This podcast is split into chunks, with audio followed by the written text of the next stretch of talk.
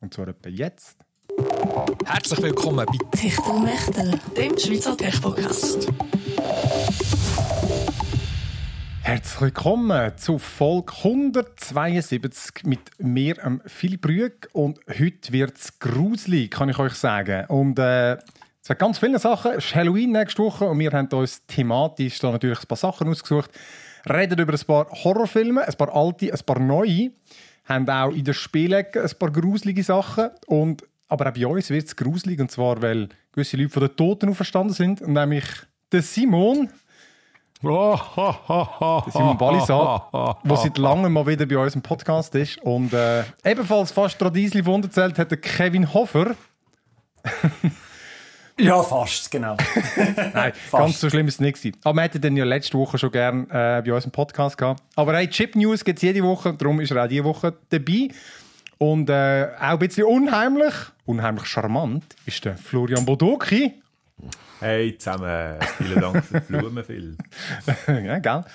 Äh, ja, genau. Und ich würde sagen, wir fangen aber an nicht mit unseren gruseligen Sachen, obwohl je nachdem, wie man es sieht. Fangen wir mit unseren News. Und dort reden wir unter anderem vom Microsoft äh, nächsten Versuch mit ARM-Prozessoren, mit ARM-Chips. Dann reden wir nochmal von Microsoft. Dort haben, die haben nämlich ihre Bilanzzahlen rausgegeben. Dort hat es ein paar interessante Sachen über Xbox drin. Dann noch ein bisschen über Counter-Strike und zum Schluss äh, über den bevorstehenden Apple-Event. Aber wir fangen eben an mit, mit den ARM-Chips. Und für das habe ich dann einen passenden Jingle. News. News aus der Tech-Welt.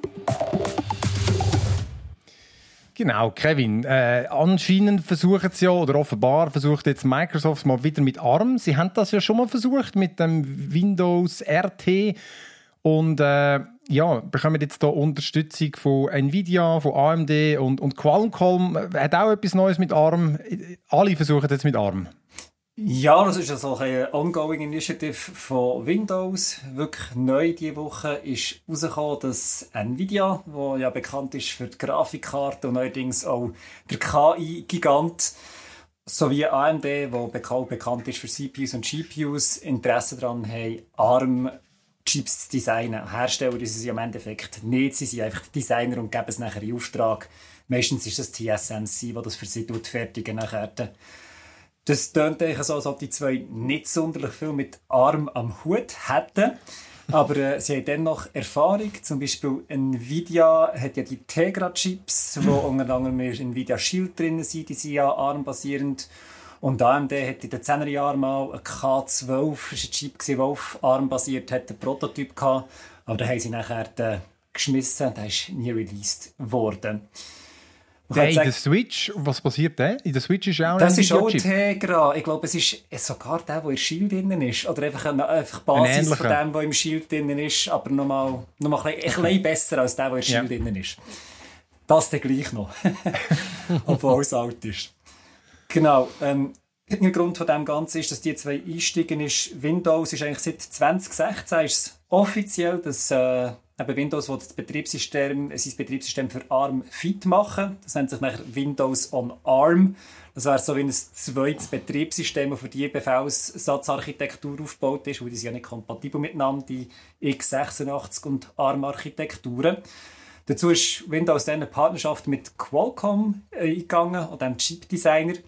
Und die haben jetzt Exklusivrecht bis 2025, die laufen die aus, wo sie können für Windows und ARM Chips entwickeln Und eben Also- mit Sorry? Genau, das sind, die sind die in diesen Microsoft, wie heißen die, Surface, äh, wie heißt ist, ich weiß auch nicht mehr, wie es- genau hat. Der Martin hat die getestet, genau, in denen sind Genau. die offiziell drin gewesen. Und, Und das ist sind ja so ein, bisschen Qualcomm- ein gemischtes, es war ein gemischtes Erlebnis. Gewesen. Einerseits, weil die Software eben noch nicht optimiert ist, also vor allem die von Drittherstellern.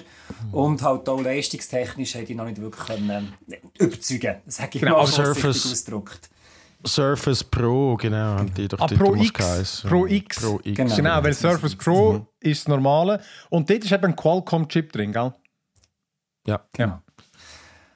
Jetzt, Hey, und das hat ja einfach überhaupt nicht funktioniert dann damals, oder? Ja, überhaupt nicht. Nicht. Eben, wie gesagt, die Software, die nicht aktuell ist dafür und auch die Leistung, die nicht ganz auf dem Niveau ist, gewesen, wo man sich erhofft hätte. Da komme ich nachher dazu, wieso genau dass das so ist. Jetzt eben die Rechte haben natürlich Windows jetzt einerseits mal geholfen, so ein bisschen vorsichtig einzusteigen in die ARM-Architektur, Optimierungen zu treffen. Das haben sie auch optimiert in dieser Zeit jetzt. Und wenn das ausläuft jetzt 2025, auch das ist eine Strategie von Windows, dass sie nicht weiterhin die Exklusivrechte ver verlängern, weil Windows, also Microsoft hat aus den 90er gelernt, wo der Hersteller enorm von Intel abhängig ist war. Da haben sie eigentlich wie als einziger Chippartner Intel gehabt. Und wenn Intel nicht können liefern, hat sich einfach auch Microsoft respektive Windows nicht können weiterentwickeln. Ja.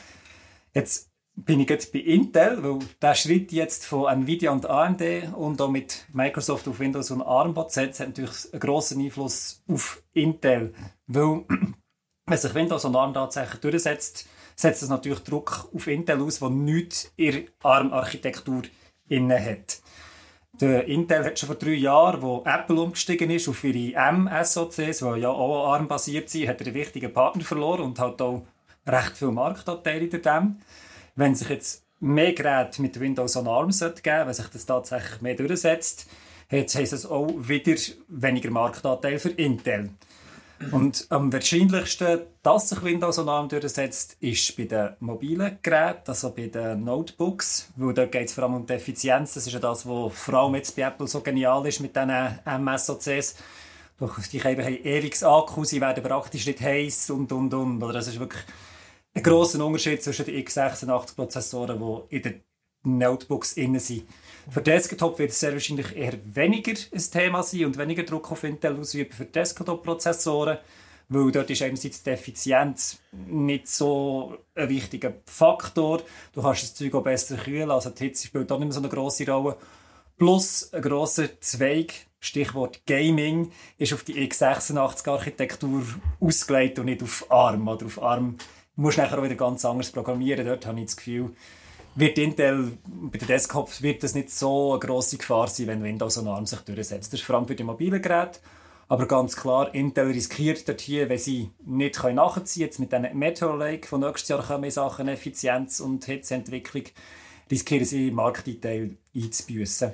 Aber ist nicht, Aber hast du nicht das Gefühl, das Ziel, ist- das Ziel ist irgendwie, dass die mit diesen Armen könnten eben, ich, ich lese immer, dass die versuchen, Konkurrenz zu machen für die Apple M1-Chips, weil die halt so super sind und dass das offenbar mit ARM am ehesten möglich wäre. Und wenn es dann ja Konkurrenz zu dem wäre, müsste es ja dann eigentlich auch gut genug sein für alles an und für sich, auch für Games. Ja, wenn es portiert wird, oder? Genau, das ist einfach auch der Punkt. Oder? Du müsstest wie die ganze Gaming-Industrie ist jetzt auf die x86-Prozessoren da alles umzustellen, umzuschreiben bei alten Games. Vergiss den, oder? Ich meine, das ist so ein riesen Aufwand. Komme ich nachher auch wieder dazu, bei Apple jetzt der Einfluss auf Apple, wo das Ganze hat.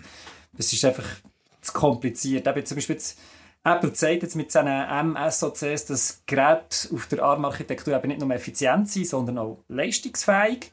Aber wenn du jetzt im Endeffekt vergleichst, hat ja, der Simon hat das vor einer Zeit mal gemacht, hat er sein ähm, äh, Mac Studio antreten gegen einen Gaming-PC in vielen Ja, du Bereichen. den Samuel? Samuel, genau. Sorry, wer ist der Name? Jetzt hast du gedacht, habe ich das mal gemacht? Nein, nein, Simon, sorry, Simon, nicht Samuel. Alles natürlich. gut, alles gut. Hat das mal gemacht und ähm, dort hast du schon gesehen, logisch, sie sind sehr effizient, die MSOCs, aber leistungsfähig, wenn es dann wirklich um Rohleistung geht, haben die x86-Prozessoren nach wie vor die Nase vorne. Und auch das halt etwas, was wichtig ist fürs Gaming und, und darum dort wird sehr wahrscheinlich weiterhin die Architektur bleiben. Aber nichtsdestotrotz, sie sind sehr leistungsfähig, die MSOCs. Jawohl. Das ist auch, also, ja, ja, jetzt habe ich noch kurz eingehängt, das ist auch am Anfang, wo die, die, die Software noch nicht, noch nicht sauber übertragen worden ist. Ich erinnere mich beim M1, wo noch ganz neu war, habe ich auch mit der Adobe-Palette noch extrem Mühe gehabt. Also, es ist wirklich langsam gesehen, die Performance. Und das ist ja nicht am Chip gelegen, sondern halt an der Architektur, oder? Aber das wird sich ja mit der Zeit dann legen. Ganz Ja, genau. wa- was aber Apple dort irgendwie besser gemacht hat, verglichen mit den äh, ersten ARM-Windows-Geschichten und so, die, das, ich weiß nicht, wie heißt das Programm, wo es eigentlich quasi dann umwandelt im Hintergrund, wo so ein bisschen übersetzt, so, Ja, was- so eine Zwischenebene. Ähm, das hat dort einfach viel, viel, viel besser funktioniert. Es war auch schon ein Buggy, gewesen, also gerade so bei so Audiosoftware ist sie schnell mal abgerauscht, irgendwie nach äh, ein, zwei Stunden arbeiten und so, aber Aber äh, dort hat Windows irgendwie, das ist ja dann komplett irgendwie, dort hat die Hälfte der Programme einfach gar, gar nicht funktioniert, weil die irgendwie das um, umwandeln, oder das ist ja dann wie eine Art eigentlich ein Emulator, den du musst machen musst, mhm. von, von x86 ja. auf ARM irgendwie umwandelt, das hat einfach viel weniger funktioniert. Das, das stockt, also das ist gerade gerade eben wie das Beispiel, das ich vorhin gemacht habe, gerade bei Adobe, weißt du, wo zum Teil ja eine relativ ruhige Hand musst haben, wenn du irgendwelche Grafikbearbeitung machst, äh, das ist grauenvoll gewesen, bevor das richtig notiert worden ist. Es ist da, aber schon dann ist es besser gelaufen, als es bei Windows an ARM gelaufen ist. Ja, ja, genau. du hast vor allem die Software, die du musst portieren das ist halt etwas, was zeitintensiv ist. Das ist etwas, was du nicht von heute auf morgen machst und es kostet Geld. Apple hat das halt relativ gut, sage ich jetzt mal, natürlich mit den Einschränkungen, die ihr jetzt auch ja genannt habt, über die Bühne gebracht, weil Apple halt ein relativ geschlossenes Ökosystem innen ist. Sie haben die Drittanbieter, also die Drittentwickler vor allem, die alle müssen mitziehen, oder? Die, wenn Apple umsteigt, und sie, ja. wenn sie nur von Apple entwickeln, sie müssen mitziehen und Apple hat ganz klar auch viel Geld investiert, dass das so einfache Anführungs- und Schlusszeichen über die Bühne übergeht. Mittlerweile ist aber auch bei Windows on ARM einiges an Software optimiert, also oder portiert, wo jetzt auch nativ läuft. Zum Beispiel Adobe Suite Photoshop ist mittlerweile auch, gibt es eine ARM-Architektur, die du kannst installieren kannst. Läuft jetzt auch schon viel besser als dann. Das ist alles ein, ein Schritt in die richtige Richtung. Jetzt ist auch die Frage, die man sich stellt, sind viele Leute Windows on ARM, kann Microsoft und die Hersteller oder die Designer von diesen Chips so Druck auf Apple ausüben? ich würde sagen, es ist so ein bisschen fraglich. Einerseits hat Apple die letzten paar Jahre, seit sie auf die MS-OCs umgestiegen sind, können Marktanteil gewinnen.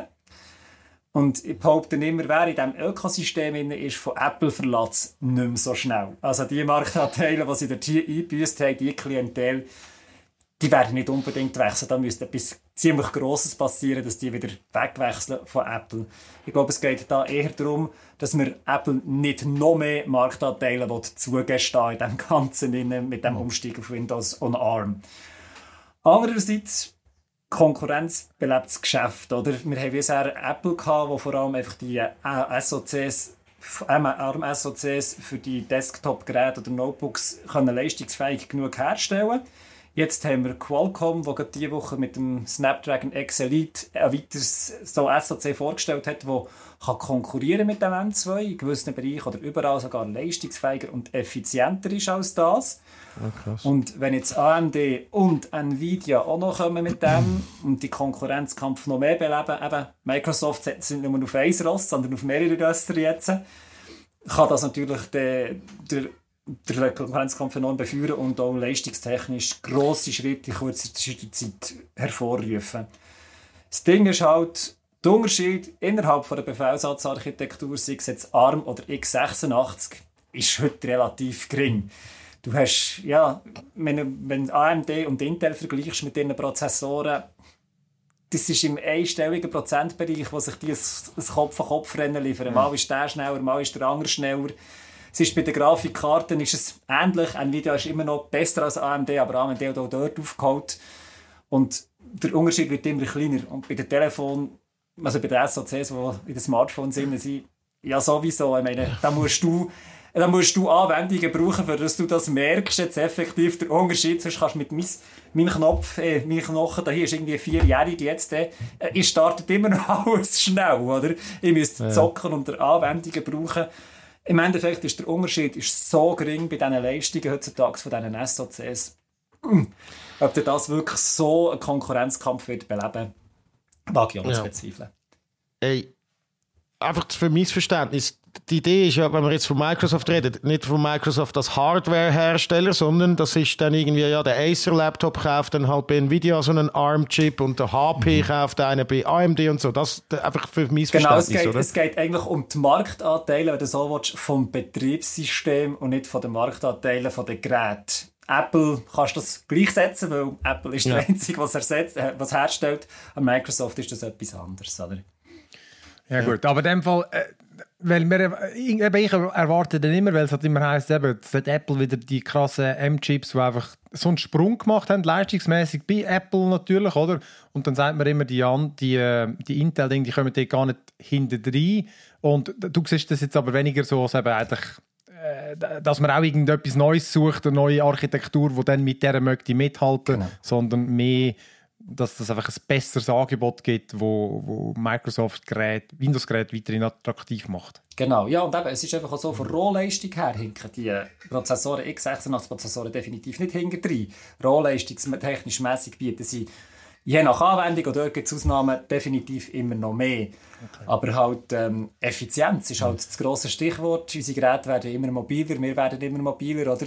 Es hat bei weitem nicht mehr jede Person einen Desktop-PC. Das sind jetzt wir, die ein Das nischig das sind mit unseren das Gaming-PCs. Und da sind wir eher Nischen, oder? Die Leute wollen mobil Mhm. sein und auch mit Cloud Gaming. Irgendwann mal lenkt das, oder? Dann brauchst du, brauchst du nicht mehr so ein leistungsfähiges System, also rohleistungsfähig, dann willst du etwas Effizientes mit so einem ARM-Chip drinnen.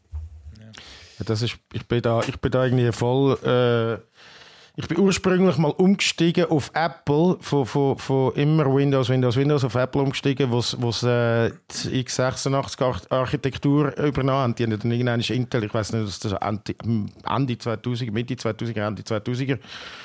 Ich fand, ja geil, jetzt kann ich auf Apple, dann kann ich ein Dual-Boot mit Windows machen, dann nachher sind die Geräte, aber habe ich gefunden, immer schlechter geworden. Also wirklich, auch die Hardware ist irgendwie, das hat mir so eine wirklich dunkle Phase gegeben. ähm, dann bin ich zurück wieder, äh, haben wir einen Gaming-PC gezogen und gar kein Laptop mehr gehabt, weil ich keins gebraucht habe.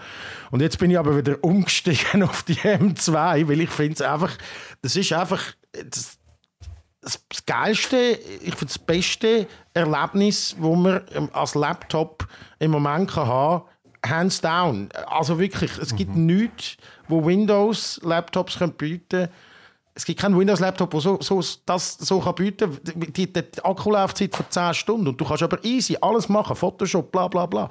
Es läuft einfach alles zackig, zack, zack, zack. Also von dem her, ich bin, wie du vorhin gesagt hast, Kevin, genauso einer, wo jetzt, ich würde jetzt nie mehr umsteigen. Vielleicht, äh, ja, vielleicht, wenn wir nachher die ARM-Chips kommen und alles wirklich dann irgendwie so äh, gleich ist, aber äh, im Moment gibt es für mich null Grund. Nicht wegen dem Ökosystem, sondern einfach, weil es die besten tragbaren Geräte sind, fertig. Aber das mit dem Akku, ich glaube, da gibt es schon Sättig von, wo die wo mehr Leistung haben. Das gibt es immer. Einfach, weil die Auswahl ist einfach grösser bei Windows-Geräten. Also Ja, aber dann hast du Aber- natürlich einen, irgendeinen riesigen Knochen, der einen nicht. Akku drin hat, der irgendwie Aber 3 ich Kilo schwer genau. ist. Ich habe gemeint nicht. Ich lese nur die, die Tabellen, schaue ich an. Weißt du, das ist ja ein entscheidend, entscheidender Faktor, ist natürlich auch, also für mich jetzt zum Beispiel zum Schaffen sind die Onboard-Funktionen, wo, wo macOS einfach hat auch. Also abges- ich bin ja auch ein Apple-User und ich sehe absolut, äh, was du meinst, Simon. Und, aber ich finde aber zusätzlich noch ein weiterer Faktor nebst der Effizien Energieeffizienz sind Funktionen. Also Sachen wie ähm, du, du brauchst keine Zusatzsoftware, um irgendwie Bilder konvertieren und du brauchst und du kannst mit äh, Command Shift 4 kannst einfach schnell einen ein, ein Screenshot-Rahmen ziehen, ohne dass du musst Snipping-Tool machen oder Das kannst du bei Windows auch. kannst Das du ja, weißt aber- nämlich auch mit Ja, ja. Command Shift 4. Ich mache jetzt gerade einen. Aber ja, ja. Nein, Ja, also nein, weißt, es ist aber, schon... oder, äh, oder einfach ja, oder der Hintergrund entfernen, weißt du, so einfach alles im Kontextmenü, so einem Bild irgendwie so, so Zeug. Ja, Ah, das ist dann aber wieder eine Softwaregeschichte, die jetzt Ja, weniger ja. auf Hardware Absolut. und, und Ja, ja. ARM-Architektur mit der ARM-Architektur zu tun hat. Aber ich finde tatsächlich, der, der Move von Apple, jetzt ist jetzt sehr kritisch gewesen, weil ich denke, das wird die gleiche Shitshow wie bei Windows und die Hälfte den Tools funktioniert nicht und so. Haben sie einfach extrem geil angebracht. Und was passiert natürlich eben, wie du gesagt hast, Kevin, sie verkaufen mehr Geräte, weil die Leute finden es geil. So, einen Laptop zu haben, der 10 Stunden läuft, ohne dass irgendwie dass das einfach voll, voll easy. Und dann kommt dazu, dass natürlich äh, Entscheidungen getroffen haben, die für mich äh, stimmen, die dann auch wieder ähm, hardwaremäßig sind, wie irgendwie einen HDMI-Port direkt wieder einbauen und einen SD-Kartenleser und dann hast du mich, dann, dann bin ich Eben. dann Aber ich so. komm, jetzt schauen wir, dass nicht der Podcast auch 10 Stunden lang wird. Ähm, äh, bleiben aber noch kurz bei Microsoft. Die haben nämlich ihre äh, Bilanzzahlen rausgegeben. Das klingt jetzt trocken, ist aber noch interessant. Für Q Also das Qua Quartalsbilanz, oder? Ja, Q1 2024. Mega weird. Äh, das Quartal, das Finanzquartal geht Finanzquartal fängt einfach Ja, jetzt an. Juli- Q1, zwei- ja, okay, ja, ja. 1. Juli bis 30. September geht das, heisst aber Q1 2024. Ähm, eben, grundsätzlich äh, Microsoft 56 56,5 Milliarden Umsatz, 13% Steigerung zum Vorjahr. maßgeblich von der Cloud. 20, dort ist 20% aufgegangen. Auf irgendwie- Die machen dort 24,4 Milliarden Umsatz nur mit Cloud. Ähm, Genau. Wo, wo haben wir unsere Cloud Digitec Galaxus? Ich weiß nicht, haben wir es auch wieder? Ja, sicher. Wir haben dazu beigetragen. Mehr, wo bleibt uns der Bonus? Ähm, genau. Was ich aber spannend gefunden habe, Xbox-Zahlen. Haben sie auch Rekordumsatz, und zwar 3,9 Milliarden Umsatz in dem ganzen Xbox-Geschäft. Äh, also eben 9% Steigerung. Und Das sagt vor allem am Game Pass zuzuschreiben, weil Inhalt und Service, oder die Sachen, die haben 13% haben die sich können steigern also dort läuft super. Konsole dafür 7% Rückgang. Das ist echt schon ein Straub. Das, wohl übertrieben gesagt, niemand mehr kauft eine Xbox. Alle machen aber das Abo und äh, rechts von der Gleichung hast du ein fettes Plus. Und äh, ja, da wird dann vermutlich jetzt auch die Übernahme, die jetzt abgeschlossen ist von Activision Blizzard, wird dann recht auf das einzahlen vermutlich. Weil äh, eben, hauptsächlich hast du den Game Pass. Sie hatten übrigens beim Starfield, dort haben sie einen Rekordtag von Neuabonnenten, äh, wo das rauskommt. Ja, crazy, oder? Ja. Ma macht aber, ja, macht das, wir haben ja schon, also es ist ja kein Geheimnis, dass wir grosse Fans sind vom Game Pass, ich und der Phil zumindest, ähm, oder auch allgemein in dem Podcast, aber es ist einfach ein, ein Ding, wo, wo, wo tatsächlich mega, mega, es ist genau das, was ich finde, das lohnt sich für das Geld auszugeben, ich spiele jede, jeden Monat irgendwie, ich meine, verbringe ich drinnen irgendwie mehrere Dutzend Stunden und das ist günstiges Geld für gute Unterhaltung, finde ich. gerade jetzt eben Cocoon haben wir darüber geredet. Cities Skylines 2 ist auch im Game Pass. Habe noch nicht installiert, aber das muss ich auch noch. Und äh, genau, das hat man schon Persona 5. Ich kann ja Persona 5 wollen zocken. Das ist so ein riesen äh, Japanese-Rollenspiel, wo über 100 Stunden hast, damit es fertig hast. Das ist vor einem Jahr rausgekommen. Ich habe irgendwie 20, 30 Stunden investiert. Dann habe ich es links liegen lassen. Ich dachte, ich mache es später. Dann habe ich gesehen, Scheiße, Ende Oktober geht es raus. Ich hätte, also wenn ich jetzt würde anfangen und würde durchzocken bis Ende Monat, könnte ich es noch schaffen mit durchspielen. Das ist eben der Shit dann am Game Pass natürlich, als gewisse, vor- also Third-Party-Games dann halt wie bei Netflix, so wird da durchrotiert. Dann sind sie halt draussen. Ähm, ja, genau. Nein, aber einfach habe ich noch interessant gefunden, dass ja, Konsole harzt einfach und ob, also weißt, du, könntest du irgendwie meinen, dass der Game Pass, wenn der so ähm, populär ist, dass das irgendwie auch den Hardware-Verkauf ankurbelt, aber offenbar nicht. Funktioniert auch nicht. Gut, wie viel das, es steht drin, wie viel das PC-only sind? Oder äh, hat man da Nein, Zahlen? das habe ich nicht gesehen. Das, hat, das stimmt, das wäre noch ja. interessant, ja. Ja. Aber das heißt ja, die Strategie von Microsoft geht auf, ob sie jetzt da nachher wirklich marktdominant sind äh, mit den Zahlen und mit der Übernahme von Activision Blizzard ist dann die andere Frage. Aber Ey, wird aber schon, ja, ja, eben, das wird schon noch, ich glaube, das wird schon noch einen krassen Einfluss haben, dass sie da Activision Blizzard, das, das Zeug wird nachher exklusiv kommen. aber eben gerade dort, zu dem Punkt, wir haben ja uns mal das äh, Portfolio angeschaut, jetzt, wo es ihnen ja gehört. Und äh, Activision vor allem hat irgendwie schon noch viele Marken, wo, ähm, ja, wo, es ewig nicht mehr gegeben hat. Und genau, ich habe jetzt auch gefunden, haben, haben das mal angeschaut. Was, was wäre für dich, wenn ihr, weil der Phil Spencer, der Chef von Xbox, hat eben auch noch gesagt, hey, eben, jetzt die neuen Studios, wenn jetzt irgendjemand Interesse hat, so einer Marke sie wieder auszugraben, gut, gute Vorschläge sind willkommen. Und man hat ihn ja auch schon gesehen mit so einem Hexen-T-Shirt. Das wäre das wär gerade das, was ich sehr gerne würde sehen. Hexen und Heretic, das sind Games von Raven. Das ist so ein Studio, das auch zu Zeiten von It Software in Zusammenarbeit mit denen, übrigens schon damals, sind dann die Games entstanden.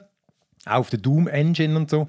Und mittlerweile ist Raven einfach ein, ein, also ein Call of Duty Studios. Ich glaube, ihr letztes Game war Singularity. Gewesen. Ihr, ihr letztes eigene. Und seither Call of Duty, Call of Duty, Call of Duty, Call of Duty. Es gibt noch nicht das. Darum, äh, ich fände mega geil, wenn die äh, irgendein geiles Hexen. Hexen ist so ein eben nicht ein Shoot. Es ist, echt wie, es ist wie Doom mit Magie einfach. ja, Urgeil das ist geil. Ich ja. erinnere mich, ja. Ja, bei mir, ich kann, also, also jetzt gehen wir wirklich deep, aber bei mir ist Interstate 76 wäre das, was ich gerne nochmal äh, würde, ein, äh, ein, ein Ding sehen. Das Hast du ist aufgeschrieben? Ende 90er. Wie? Ich habe das mir auch aufgeschrieben. Ah, hast du es auch gegeben? Ja, das ist früher? geil Mann. Hey, das ist absolut, ey, ich und der Kollege wirklich, das ist so ein Auto, äh, äh, Fight Game. Du hast dann können so, es sind so 70er Jahre Muscle Cars gewesen, und da hast du aber können Guns und Raketenwerfer drauf montieren und das ist alles so ein bisschen äh, es ist immer so ein, ein mega geiler so ein Funk Soundtrack hat's gehabt und es ist so wirklich super cheesy, natürlich mega klötzlige Grafik, aber das wäre die und das hat auch nie richtig Erfolg gehabt, glaube ich, aber das wäre mega geil. Interstate, das neues Interstate, Mann. Das ist schon noch geil. Ja, ich habe auch noch gesehen. Und, Ja. ja, und natürlich, also, es, also das wird auf jeden also ich bin fast sicher, es wird geben, ein neues Tony Hawk. Ich meine, die, äh, die Re wir haben das Remake geheißen, Remastered vom 1 und 2, sind die Remastered. ein Erfolg gewesen. Hey, Vor allem- Tony Hawk Pro Skater 2, insane. Ich habe mir es sogar gekauft. Es ist Also das Remaster. Obwohl- beide, also das damals sowieso, aber das Remaster nochmal, ja. Es sind so gut gewesen. Die Remaster sind aber, das muss man jetzt denen mal zugute halten, das ist tatsächlich eine richtig gute Remakes gewesen. Remaster, was auch Voll. immer. Voll, Ja. absolut, ja. Was mich ja, Ja, und- und- Sorry, Ja? sag nochmal, F- Flo. Nein, sag Äh, du, Kevin. Oder? Sag du, sag du. Nein, ich bin auf einen anderen Punkt. Sorry, die sind noch nicht fertig wie Pro Skater, oder? Ja, also es ist, äh, Pro- es ist halt, ich bin gespannt, ob das Konzept heute immer noch funktioniert, ob sie lebendigere Levels noch machen oder mehr Sachen, die du irgendwie kannst machen oder so, oder ob das einfach stundenlang die Loops und Grinds und, und, und weiß nicht was, ob das immer noch funktioniert. Also ich habe das auf der, ich habe auf der Playstation 1 mit dem angefangen und habe dort hunderte von Spielstunden gehabt. Ja, ja, ja logisch. Nein, ich, ich glaube, das kann man im Fall gut noch, noch, das kannst du gut nochmal portieren. Vielleicht mal halb Tony Hawk, ja, doch, das geht im Fall glaub ich, schon. Da findest du schon eine Lösung. Ich glaube, das ist ein Spielkonzept, das heute noch funktioniert. Ich meine, da hockst du zusammen mit ein paar Leuten und das Game zockst es. Also das wird heute auch noch funktionieren, denke ich. Controller umgeben, amis bei uns im Kifferräumli und dann Highscore-Jagd und so. Jeder darf dreimal probieren. Amis fast abgeschlagen, wenn du irgendwie um 100 Punkte geschlagen worden bist. Das ist so geil. Erstaunlich ehrlich, Simon. Bei uns hat das Bandräumchen geheißen, aber die Funktion ist die gleiche. Es hat. Räumli geheißen bei uns, aber wir haben basically gekifft drin. Das ist alles. Ja, Kevin, du hast auch noch etwas. Äh, ja, was mir so Stunden in der Liste angeschaut hast, irgendwie Bra- Crash Bandicoot gehört auf die Liste. Ja. Ich also dachte, das ist für mich der Inbegriff vom PS-Game. Mega. Und das gehört das einfach zu Xbox. Also das, so, das ist für mich das PS, äh, gesehen. Es ist ja eure Absicht gewesen, das so einzuführen. Und jetzt ist das einfach Xbox. Hure weird. Das ist verreckt, Das ja. ist sehr seltsam, ja. Stell dir vor, der Mario auf der Playstation oder so. Ja. Aber wies- wieso? Also, das, das ist doch von Naughty Dog. Ich glaube, jedes Mal Nein, verkauft, oder? nein, du meinst Rare. Und Rare hat. Äh, ah, die einen, der Benjamin Kazooie und Cra- das sind zwei verschiedene. Ja. Das ist Das aber beides Rare gewesen. Also Rare ist Banjo-Kazooie gewesen. Eben. Und jetzt ist es aber. Mit welchem haben sie? Ich verwechsel die Namen. Crash. Bandicoot. Ah, Crash Bandicoot, genau. Aber Naughty Dog ist es gesehen, das auf jeden Fall, ja. Aber die hat es auch mal verkauft in dem Fall. ja. Du hast die, die Geschichte nicht mehr verfolgt. Das es hat ja noch von ein paar Jahren, jetzt sind wir noch mal ein neues gegeben oder so. Lang ist das letzte Crash Bandicoot, glaube ich, nicht einmal her. Maximum fünf Jahre. Ja, das stimmt. Ja, Naughty Dog ist bis, es ist noch bis 99 bei Naughty Dog gewesen, aber es kommt ja dort, äh, du hast ja gemeint, äh, von diesen Naughty Dogs Games hast, du- hast ja können Crash Bandicoot glaub, spielen oder zumindest spielen sie es. Es hat so, ein, so ein, eine Anspielung auf das. Ja, ja, genau. Ich Im- nicht mehr, Uncharted. Saves. Nein, im Uncharted Ist das 4. Uncharted? Aber Uncharted Uncharted. 4, Ja, ja. ja, ist Aber- gerade Crash Bandicoot so Ich glaube, das ist im Fall, weil Vivendi hat das ja rausgegeben und Sierra auch irgendwie. Und Vivendi ist ja dann gemerged. Also Vivendi hat mal Blizzard Ja. gekauft und die haben sich dann zusammengetan mit Activision. Activision. Vermutlich ist, sind die Rechte dann dort irgendwie. Was komisch ist, ja, das ist eigentlich in der Vergangenheit, aber äh, ja, ich- die Rechtssachen, das ist eh so ein. Das ist, ein, das ist etwas ganz Kompliziertes. ähm, ich habe im Fall noch zwei kleine. Also, kennen den Prototype? Ist so ein Ja, ist das ein Op- Arcade-Game? Es ist so ein Open World äh, nein. Action Game gsi, wo du eben so einen äh, fast ein bisschen wie Spider-Man. Du hast einfach die Häuser können drauf rennen und so und du bist irgend so ein mutierter Sieg gsi und dann hast du einfach alles kaputt geschlagen im Fall. Das, das hat auch noch gut reingefackt im Fall. und, äh, und das andere natürlich, Phantasmagoria, habe ich gesehen, ist auch bei denen auf der Liste. What? Das ist so Aber ein... das ist ja neuer. Nein, Phantasmagoria ist so ein mega altes... Äh, Ja, ich weiß, welches. von Sierra damals so ein, ähm, ein Adventure-Game mit äh, echten Videos, oder? So Naja, FMVs. so ein FMV, FMV Full Motion Video. genau. Und und, äh, und du bist auf irgendeinem Anwesen mit äh, ich glaube, spiel, du spielst glaub, Frau mit dem Ehemann und langsam dreht er durch. Es ist so eine Horrorgeschichte mit so richtig geil expliziten Toten, Todesszenen, weil ich glaube, das Haus macht die Leute crazy. Ich weiß es nicht mehr. Es war gut gewesen. und vor allem so als weiß ich nicht, ich habe es mit 12 gespielt, habe natürlich die Szene super gefunden, obwohl die verpixelt hast, eh nicht erkannt, aber... Ey, das wäre etwas für den Halloween-Stream. Das wäre wirklich etwas, aber es ist ultra langsam. Aber ja, vielleicht... Ja, ja. Aber ja. Ja, ja, können wir ja mal rein. Geil. Geht jedenfalls Ja, nicht und- Ja, und die ganzen Sierra-Titel, auch noch, die ganze Quest, Police Quest, Kings Quest, Space Quest und so, das, das fände ich, ja, ja, ja. Das sind halt auch so Kindheitserinnerungen. Aber Also komm, äh, wir haben ja noch zwei News. Äh, wir bleiben noch kurz bei den Games. Und zwar bei Counter-Strike 2. Ist jetzt offiziell Yes. draussen. Hat äh, Counter-Strike Global Offensive, Offensive ja, äh, ersetzt. Äh, nicht zur Freude von allen, oder Simon? Ja, eben, man muss vielleicht da schnell anfangen. Counter-Strike 2, das ist der Nachfolger von Counter-Strike Global Offensive. Genau das wiederum ist ja seit zehn Jahren eines der beliebtesten so E-Sports-Games. Und das so ein bisschen der Klassiker an allen LAN-Partys. Für die, die es nicht kennen, also das werden jetzt wahrscheinlich sehr wenig sein, aber eben so 5 gegen 5 Terroristen gegen Antiterror-Einheiten. Terroristen müssen eine Bombe im Level legen oder äh, Geiseln aus dem Level raus befördern und die Antiterror-Einheit muss das verhindern. Der Antiterror muss sie Classic- raus befördern, die, die Geiseln.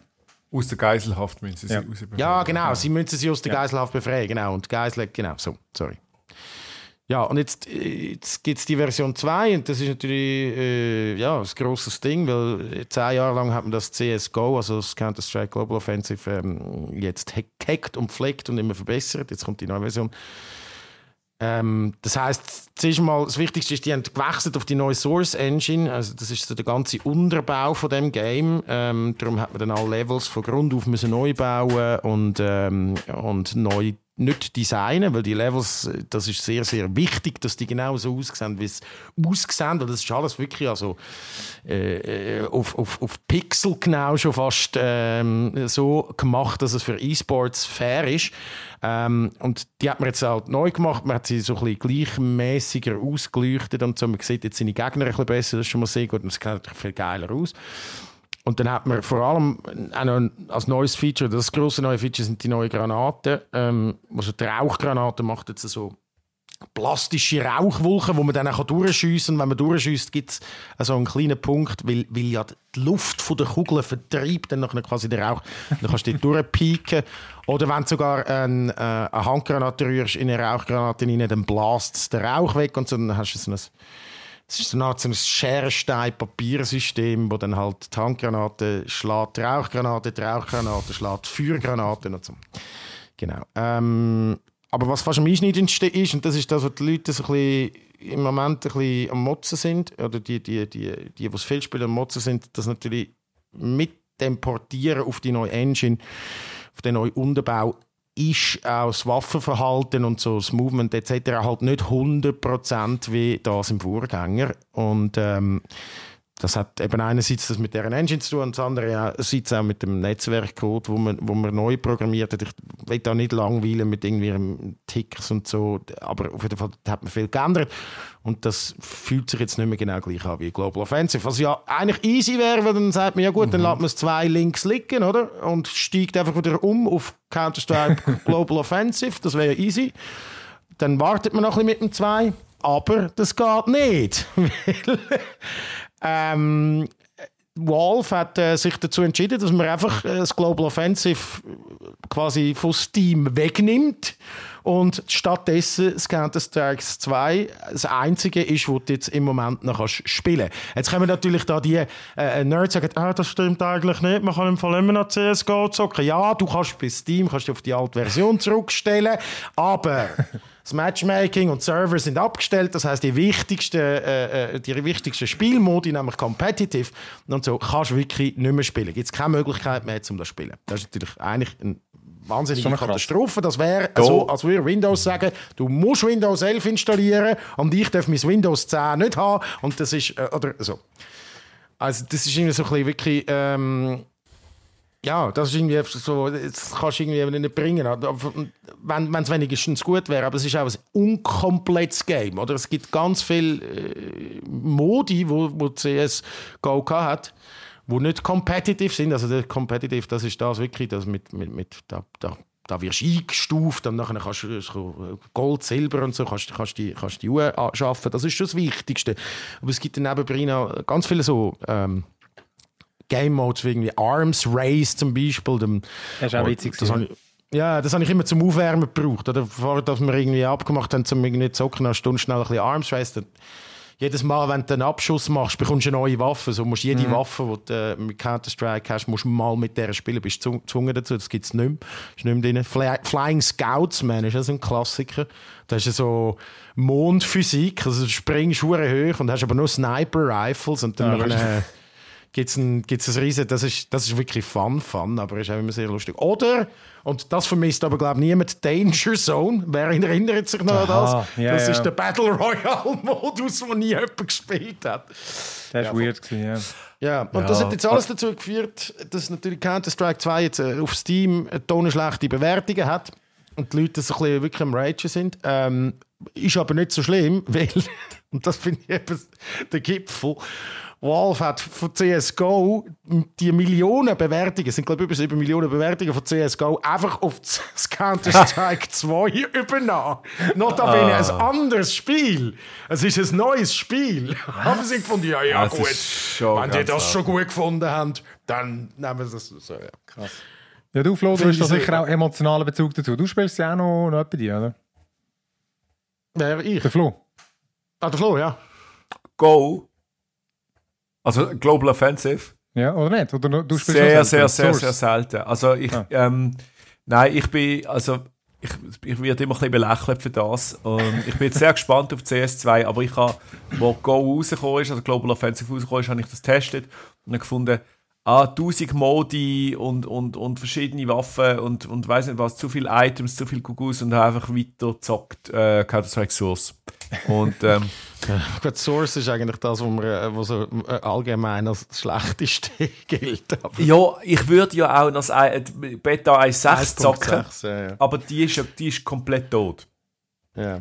Darum Ja, es gibt, ist das. schon, es ja, gibt schon, Fall- es gibt Fall schon, man muss halt dort einfach ein bisschen Server finden und so. Es gibt, glaube ich, schon Mhm. eine kleine, kleine Community, die das immer Geh noch einfach mal mit der. Zeit. Geh mal mit der Zeit. Nimm es zwei. ich Neu gebe geb dem ist immer CS2 jetzt auch eine Chance. Ich gebe ihm eine Chance. Ich werde es auf jeden Fall zocken. Ich habe noch Global Offensive.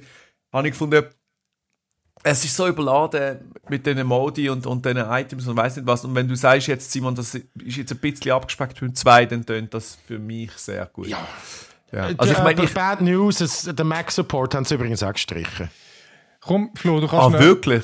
Ah, dann muss ich halt über Parallels wieder und mit, mit, Ja, mit, ja. mit, mit meinem Windows on Arm, wo wir schon wieder beim Thema wären. Ja, aber grad, komm, kann, grad, kannst du gerade bei Apple weitermachen. Die haben ja dort noch so ein Surprise-Event äh, angekündigt für nächste Ja. Woche.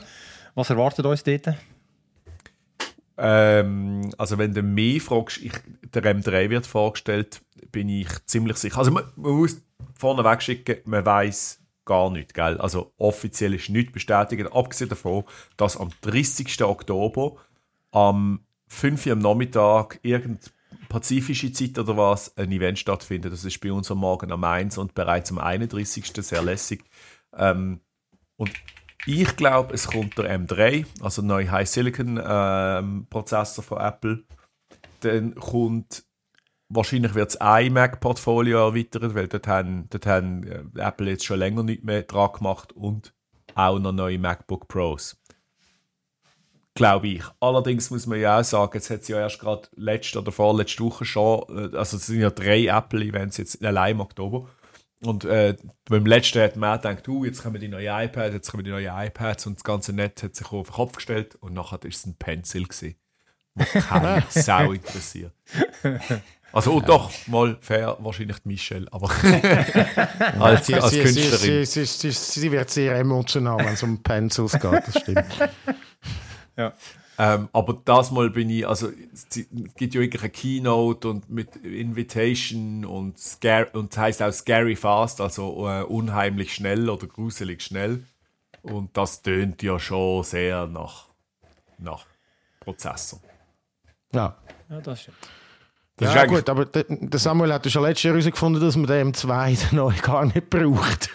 Es wird auch im M3 das Gleiche sein, ich glaube auch da wieder. Das Ja, wird ein kleiner Sprung sein. Das ist jetzt das, das ist der erste Ding, ist gross gewesen und jetzt äh, bildet sich es klein. Von Intel auf, auf M1 ist grossartig. Vor allem die Energieeffizienz ist halt dort sehr krass gewesen. Und ja, eben, also ich habe jetzt immer noch mein, mein M1 MacBook und ich werde das jetzt auch mit dem M3er nicht ersetzen. Schauen wir mal, ähm, wenn dann der nächste Quantensprung kommt. Aber ja, Aber Das das, ist das, was- schon immer so gewesen, oder? Okay. Die Geschwindigkeit. Gut, dann Ja. wissen wir ja am 31. mehr und äh, können dann in der nächsten Podcast-Folge darüber reden. dort wird es auf jeden Fall dann ausführlicher, weil dann wissen wir auch, was tatsächlich für Geräte gekommen sind. Aber ja. Was, Bin du gespannt, meinst, wir du können meinst eigentlich- was für Pencils? Was? Wie, wie Genau. schnell, ein, wie schnell ein ist Stift? M3-Pencil. Genau. ähm, ja, wir können, ich, ich gebe jetzt mal die drei äh, Tipps ab. Ähm, High Silicon M3, iMac, weiß nicht ob 24 oder 27 Zoll und MacBook Pro. Am Schluss ist es einfach Kann man mal Quick Charge Funktionen neu. Wenn du nicht Ähm, recht hast, musst du zurück auf Windows. Genau, dann, also wenn ich, wenn, wenn ich keine Trefferquote von 100% habe, dann werde ich wieder, dann werde ich wieder mein, mein alter Windows-Laptop brauchen für die nächsten zwei Monate. Also bis Ende Mit Jahr, Arm. Bei. Windows mit Arm wirst du müssen brauchen. Windows, Windows ah, Genau. Also ähm, gut.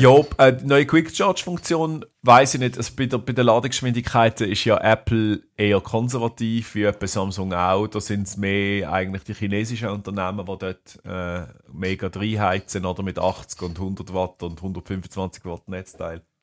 Ähm, Umso mehr sie haben ja jetzt, Titel. ja, das stimmt natürlich auch wieder. ja. Aber ich glaube, sie haben ja jetzt ähm, wieder auf MagSafe umgestellt erst gerade. Ja, mal schauen, was da kommt. Neues, neues Also. Ladeprotokoll, was schneller wird, kann es schon sein, aber ich glaube eher weniger. Okay. We will see, we will see. Also gut, komm, und äh, ein paar Sachen haben wir auch noch gesehen. Darum hüpfen wir doch jetzt äh, gerade weiter in unseren Big Screen. Play the five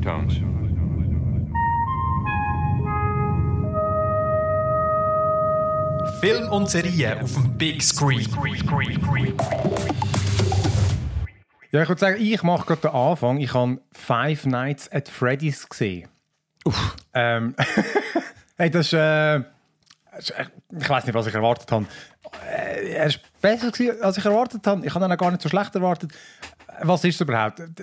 Viele kennen es sicher. Five Nights at Freddy's ist eigentlich eine Gameserie, wo es schon, gibt es schon, die gibt's schon ellenlang. Simon und ich haben es auch mal gestreamt, einen von unseren legendären Halloween-Streams. Was übrigens nächsten Dienstag, hä, am 31. haben- machen wir wieder einen. Ich sag's am Schluss nochmal. Und äh, es ist einfach so ein Jump-Scare-Game. Du bist jetzt ein Nachtwächter, hockst so deine, deine Kameras und schaust eigentlich, dass die Monster nicht rauskommen, weil du bist in so einer, so einer verlassenen Pizzeria slash Arcade ähm, wo es eben so die Animatronics, so die mechanischen Figuren hat, die rumlaufen und Musik machen. Eigentlich etwas für Kinder. Aber dort äh, dreht die natürlich durch und, äh, und mordet und wollen eben dich ermorden, weil du dort auf, solltest aufpassen Und eben im Game gibt es ständig so Jumpscares. Wenn du irgendwie zu lange auf den Monitor schaust oder irgendwie die Türen nicht im Auge hast, dann gibt es einen Jumpscare und so. Hey, ich, ich weiß nicht, Simon, hast du das gewusst? Das hat noch eine verreckte Story. Nein. Äh, Ich bin das auf, äh, weil eben jetzt wegen dem Film bin ich jetzt mal kurz nachlesen und ich gemerkt, aha, da, es gibt etwa 10 Teile und äh, da, da gibt es eine Story. Also, Da gibt es eine ganze Lore dahinter. ja, Natürlich gibt es eine Lore Genau, dahinter. und, und die hat dann, das ist eigentlich dann eine Basis für den Film. Also, weil ich hatte zuerst gedacht, die haben sich das einfach aus den Fingern gezogen, aber nein, nein, das, ist, äh, so ist die Geschichte. Also, wenn sie schon kennst von den Games, dann weißt du was dich dort erwartet. Ähm, im, Im Film geht es um äh, den Nachtwächter, also er ist einfach ein Security-Typ, der Mike Schmidt, der wird gespielt von Josh Hutcherson. Die meisten kennen ihn vermutlich aus Hunger Games. Er ist dort äh, der, der kleinere von diesen zwei, äh, ihre liebe Love Interest da, von, von der, wie heißt sie, Kate? Keine Ahnung, weiß ich auch nicht. Er ist einfach einer von diesen zwei. Ähm, und genau, der schafft dort äh, Security, verliert dann gerade mal am Anfang seinen Job und sucht dann etwas Neues. Und dann wird er mal zu einem offeriert, so, ja, schau, da haben wir, ich habe noch ein Angebot, die Leute springen halt immer ab, wird schlecht zahlt, und, äh, aber hey, du brauchst doch einfach das Geld. Das Geld braucht er dringend, weil er passt eben auch noch auf seine jüngere Schwester auf, also Sorgerecht, die Eltern äh, leben offenbar beide nicht mehr. Und die Tante wollte eben unbedingt dem Sorgerecht wegnehmen. Und der ist auch jedes Mittelrecht. Also nimmt er schlussendlich den Job an und das ist eben in so einer äh, verlassenen Pizzeria, Freddy, Freddy Fazbear's, Bears, Bears, Freddy Fazbear's Pizza heißt die. Und die, sind übrigens so inspiriert von Chuck E. Cheese, kennt man jetzt bei uns nicht, aber in den USA ist das eine gigantische Kette gewesen, wo eben wirklich, da können Pizza fressen, es hat Spielautomat gegeben und es hat so Animatronics gegeben. So, so, eben. Das ist übrigens auch der Gründer, äh, wie heißt er? Nol Nolan Bushnell, Bushnell, Bushnell? Ähm, der Gründer von Atari, gleichzeitig. Genau. Von dem ist das Ganze inspiriert und er schafft dann neben dort auch, die Nachtschicht muss er machen und es ist recht cool inszeniert, das Ganze, wie es sein, weißt, so schmuddelig, düster, dreckig und dort äh, heisst es einfach, schau, da wird regelmäßig eingebrochen, du musst einfach da die Nacht durchmachen und das, auf das aufpassen. Und äh, ja, eben, natürlich wird relativ schnell klar, dass da irgendetwas im Busch ist und dass die Animatronics halt lebendig sind. Und äh, es ist noch cool, der, der, der Film, ich finde, der orientiert sich noch gut oder übernimmt eigentlich einen guten Vibe von den Games. Also weißt du, dann siehst, wenn du auf den Monitor nicht schaust, siehst du plötzlich irgendwie die Figur dort stehen und der nächste Moment fehlt eine oder du siehst irgendwo den Schatten an der Wand, du hörst irgendwelche Geräusche. Wirklich, ich finde, es fängt gut ein. Es, es, ist, es ist kein Horror, also ich habe jetzt nicht als Horror, einen Horrorfilm gefunden. Äh, ja, also hat, er hat kein explizites Splatter und so, es ist mehr so ein, bisschen ein, ein Gruselfilm, weil äh, es geht dann schlussendlich auch um vermisste Kind. Der, der, wie heißt er, der Mike, der hat eben so ein Kindheitstrauma, äh, muss er bewältigen, weil sein Brüder und er ein Kind war, ist entführt worden.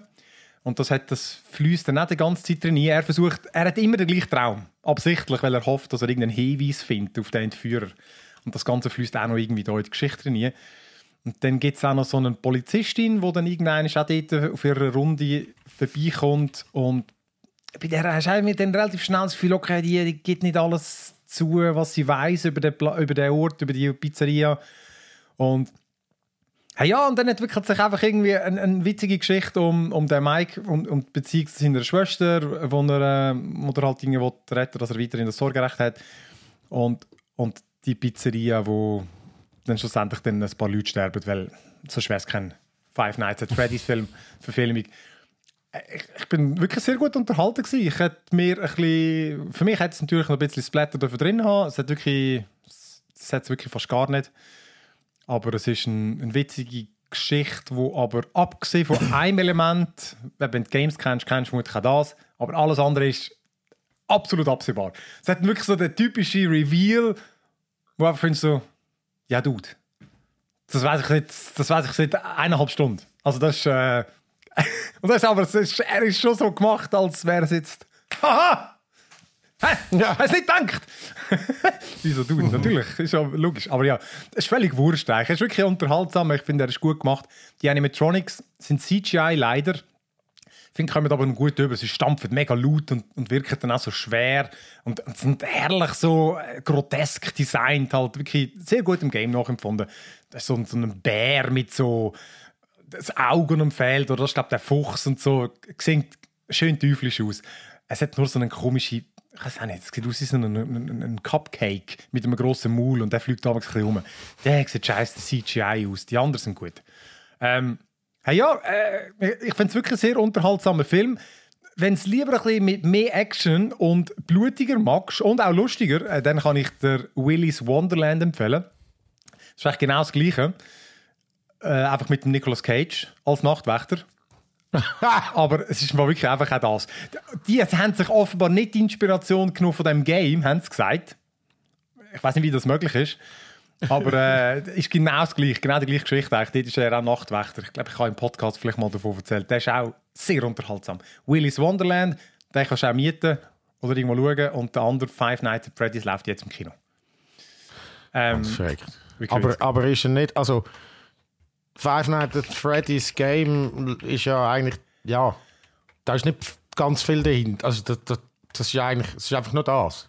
hey, ich, Du bist einfach der Nachtwächter. Also es geht dann schon ein bisschen weiter, oder? die gibt es auch Platformers mittlerweile. Also die, die haben sich... Ja gut, das stimmt, ja. Ich, aber ich, habe die, ich kenne nur die, die wir mal gestreamt haben. Genau, wo du wirklich einfach im Büro hockst, Monitoren angaffst und irgendwie Strom ein- und ausstellst und Türen zumachst. Also irgendwie- Ja, ja, aber das ist, das ist dann schon nicht der ganze Film. Nein, oder?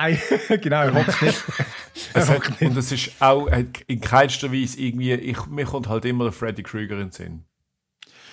Nein. Das hat, Hat es mit dem zu tun hat? Nein, der Freddy ist der, der, der, der Bär, der eine Bär heißt glaube ich so. Ah, Freddy, Freddy Fazbear. Freddy Fazbear, ja. Ich glaube, ja, das, das ist ja das. Er ist wie der, Haupt, der Hauptbär. Genau. Ich bin jetzt wieder im, ich bin wieder in dem, ich, ich gehe ja immer jedes Jahr so, das ist ein Nebenjob und ich so ein Lagerleiter für, für, für 12- bis 15-Jährige und so bei den Dann zeigst du immer die 12-jährigen härtesten. Horrorfilme. Nein, bei den 12-jährigen Kids und so, das ist ein riesiges Thema gewesen. Mittlerweile nicht mehr so, aber vor ein paar Jahren haben die alle, alle, alle äh, Five Nights at Freddy's und so, Mutprobe, bla bla bla. Ah, witzig. es ist, ja, ja. Geil. Also, es ist schon, also, ab wie viele Jahre ist er, weißt du das? Ja, das kann, weiß ich jetzt nicht mal. Aber wie gesagt, er hat. Ich müsste nein, müsste nachschauen. Aber er hat wirklich kein. Es ist irgendwie. Also, du siehst nie irgendwie. Du siehst immer ein bisschen Blut, aber das schon. Aber nicht irgendwie. Es wird nie irgendwie verstückelt oder ist irgendwie so. Oder irgendwie. Das le Ja, ja, logisch, leider ja. nicht. Ähm, hey, ein anderer Horrorfilm, der definitiv nicht mehr im Kino läuft, aber offenbar immer noch sehenswert ist, hat, äh, hast du, Flo, wieder geschaut? Die Omen. Die, die Omen, genau. Das ist eigentlich, ähm, ein, man kann sagen, ein Horrorklassiker. Da kommt, ah, schau mal, jetzt habe ich, ich die Animationen, die komisch, ich check's nicht. Ich Ähm, glaube, das ist dein komischer Computer. Wir haben ja kein Video mehr, aber im Flo hat es wirklich einfach so in seinem Bild so äh, Däumen U und Däumen runter. Und ja, ich so ein. Seife-Blätterli. ähm, Highly confusing. Ja. Heilig. Ähm, genau, die Omen. Und äh, das ist ein Klassiker aus den 70er. Der, der erste Teil ist 1976 rausgekommen und hat eigentlich eine lustige Geschichte. Und zwar hat, ist kurz vorher hat's die Exorzist gegeben und noch ein bisschen vorher hat es Rosemary's Baby gegeben. Und dort ist so das Konzept in Anführungszeichen von so äh, der äh, der Bad Child Evil, also, also, also beziehungsweise der Small Child Evil, also die kleinen Kinder, die ja grundsätzlich sehr die harmlosesten unter den Menschen sind oder die harmlosesten Kreaturen überhaupt, sind noch Das, als das spricht böse. einer, der kein Kind hat, da merkt man, gell, Kevin? Ja, nicht, genau. Ich weiss nicht, wie gefährlich das sie eigentlich sind. Und wie verletzend das sie können sein Oh. Okay, dann reden wir später drüber in, ähm, In unserer Therapiestunde, ja. in unserer Podcast-Therapie. ähm, oder im Dadcast vom, vom Simon. genau, die, die, die Omen ist eigentlich so, ist, hat eigentlich nur so ein bisschen Jumping on the Bandwagon äh, betreiben. Also das ist der, ähm, das ist der Autor, äh, wo, das, wo das geschrieben hat, äh, die, die, das, Dreibuch, hat einfach gefunden, aha, okay, das ist jetzt der neue heiße Scheiß, oder? Also äh, äh, der Exorzist hat funktioniert, Rosemary's Baby hat funktioniert, jetzt machen wir auch noch das. Und das hat auch mega lange niemand kaufen, äh, das Skript, bis dann Warner Brothers sich erbarmt hat, muss man wirklich sagen, und das gekauft hat und dann eigentlich nichts damit gemacht hat, weil sie gefunden haben, nein, das ist ein Schmarre, haben sie dann weitergegeben an Fox. Und Fox hat dann gesagt, ja gut, also wir, wir rotzen irgendetwas an, auf gut Deutsch gesagt, haben ein Budget gehabt von gerade mal 2,8 Millionen US-Dollar und haben das meiste von dem Geld eigentlich für den Hauptdarsteller ausgegeben, der Familienvater spielt, das ist Gregory Peck. Ich weiß nicht, das ist eigentlich ein, ein, ein, eine absolute Ikone, aber halt eher so von den 50er und 60er und das ist so einer von seinen letzten Filmen gewesen. Ist damals äh, schon easy 60 gewesen und hat aber trotzdem immer noch den jungen Vater gespielt, egal. Und Ist das so? ja. Aber er es hat wirklich, so er hat gesehen halt an alten Filmen. Sie waren uralt, gewesen, alle. Voll, oder? Ja, aber und die Girls sind dafür immer max 21 gewesen, oder? Ist Ja, das ja, also schon- seine- ah, ist eine andere Zeit, ist eine andere Zeit, ja. genau. Hey, eigentlich nur ganz kurz, Seine Frau ihr- ist äh, Nur- Rimmick. Ja, Nur ganz, sorry. kurz, nur ganz kurz, Kevin, Kevin und äh, Simon, habt ihr den eigentlich schon gesehen? Ich habe den aber gar nie gesehen, den Film. Vor Jahren. Ah. Vor Jahren. Okay. Uh, dann gebe ich mir Mühe, möglichst spoiler-free zu erzählen. Ähm, es geht, also es geht darum im Prinzip, die, das ist also eben äh, Lea Remick spielt seine Frau, das Ehepaar Thorne, Katie und äh, Robert. Und er ist äh, Konsul, nicht Botschafter, sondern Konsul an der US-Botschaft in Rom. Und sie wird schwanger und bekommt ein Kind, aber das ist eine Totgeburt. Das bekommt sie aber nicht mit, weil sie ohnmächtig wird vor Schmerzen. Und dann kommt dort äh, so ein Geistlicher und irgendeine so Kinderschwester, ähm, in Anführungszeichen, und sagen dem, sagen dem ähm, ähm, Robert Thorne, ähm, hey, schau da, wir haben hier gerade noch so ein Waisenkind, dem seine Mutter ist gestorben, es hat sonst niemand, nimm doch einfach, nimm einfach das. Und sagt deiner Frau, das ist eures Kind, so, like regular 70s Stuff. Wir haben da einen ganzen Stack voll Kinder. Wir haben einen Stack gegeben, so, das ist, as good as any und so, und dann findet er, ja klar, macht er. Äh, natürlich in bester Absicht, weil er will natürlich seine Frau nicht traumatisieren. Und dann, Natürlich. ähm, und äh, man muss dazu wissen, dass das Kind ist natürlich am 6. Juni am Morgen am 6. Äh, auf die Welt gekommen, also am 6. Tag vom 6. Monat am Morgen am 6. Uh. Und dann ist eigentlich zuerst alles mega smooth. Er, er wird dann befördert, er wird dann Botschafter. Sie ähm, sind dann in London daheim und an seinem fünften Geburtstag, was der Beginn ist vom sechsten Lebensjahr von dem kleinen Kind, ähm, geht es dann eigentlich los seine, äh, sein, sein Kindermädchen, seine Nanny, hängt sich auf vor allen Leuten und, ähm, sagt, und sagt vorher, ich widme das nur dir, Damien. Damien ist eben der, der Name von einem kleinen Kind. Und dann geht es im Prinzip los, oder? Und dann ereignen sich seltsame, äh, immer tödliche Unfälle rund um das Kind. Und die Mutter wird dann eben nochmal schwanger und dann kommt eben der, der andere Pfarrer, wo Gott woher weiß, dass das Kind also böse ist, wo dem Vater erklärt, hey, du musst jetzt dein, du musst jetzt dein Kind töten, weil es ist der Abgesandte vom, von Satan. Und ähm, ja, und dann kommt halt der Zwist, nicht wahr? Also einerseits, ja. Und ich finde den Film, also du merkst, abgesehen davon, dass er aus den 70er ist und halt ganz, weißt, ganz langsame Kameraeinstellungen hat für die heutige Zeit, also Leute, die halt, die halt so Fast and the Furious mäßig unterwegs sind, die, die werden wahrscheinlich Böckel am Arsch bekommen, aber ich habe es wirklich spannend gefunden. Und wegen dem schmalen Budget hat es halt auch null Effekt. Es gibt, es gibt keine Monster, es gibt kein Splatter. Der, der Robert Thorne wird einmal von Hunden angegriffen, dort siehst du ein bisschen Blut, kein Blut, kein, nichts. Es, sie schaffen eigentlich nur mit, mit zwei Effekten. Das eine ist die Filmmusik, äh, wo, wo ähm, gross, wirklich ganz, ganz großartig ist und ganz super platziert ist. Das hat ähm, der Jerry Goldsmith hat ähm, äh, eine, eine von diesen Liedern ist wirklich Kult. Das heißt Ave Satani und ist so ein, so ein latinisch gesungener Choral, wirklich spooky, wird sehr gut platziert eingesetzt. Und das andere ist das Kind selber, also Kinderdarsteller. Ähm, das ist der Harvey Stevens oder Stephens, je nachdem, wie man es aussprechen will. Der starrt immer nur. Der hat wirklich Resting Bitch Face und, und hat einen stoischen, ab und zu stechenden Blick. Und das, ist, und das wirkt sehr gut, weil du siehst, dann bringen sich die ganzen Leute um und passieren Unfälle und der kleine sechsjährige Bub schaut einfach so. Simon Ja, hätte die. Rolle gut können spielen können. Be, be, been there, killed that quasi. Und das Lustige ist, dass der Effekt, wo sehr viel vom Film, vom, von dem Schauereffekt ausmacht, ist ein reiner Zufall. Wenn ich jetzt, ich habe da so ein bisschen Trivia gelesen rund um den Film im Rahmen von dem Artikel, der übrigens heute kommt, beziehungsweise heute gekommen ist, zum Zeitpunkt, wo ihr den Podcast hört. Ähm, der Harvey Stephens, das ist ein Brit, also ein britisches Kind gewesen und hat einen ganz dicken Cockney-Accent gehabt, also wirklich fetten Dialekt. Und die Regie hat halt gefunden, du bist in so eine Botschafterfamilie reingeboren in diesem Film und das passt halt nicht, so das Arbeiterslang. Also am besten haltst du einfach die Schnur die ganze Zeit. Spätestens Und- dort hat er gemerkt, dass es nicht ihr Kind ist. genau. Ja, sie sind ja Amerikaner und dann plötzlich so, ah, das Kind. Das hat mich auch immer so gestresst an so, an so SRF 1 Sitcoms wie irgendwie fertig lustig. So das Kind schwätzt Zürichdeutsch und der Vater ist ein Ostschweizer und Mutter eine Walliserin. Ich So, how on earth, Bub? ja. Ähm, voll und das war eine riesen Erfolgsgeschichte. Also allein in den USA im, im Kino hat das damals 61 Millionen Dollar eingespielt, was für die damalige Zeit eine Wahnsinnssumme war. Vor allem bei nur knapp 3 Millionen Produktionsbudget.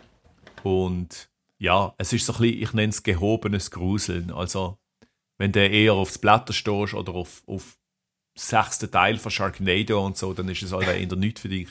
Aber wenn du halt so, ich so die alten Hitchcock-Horrors gesehen hast oder, oder Shining oder so in, in die Richtung, dann kann ich es nur empfehlen. Es ist auf Disney Plus.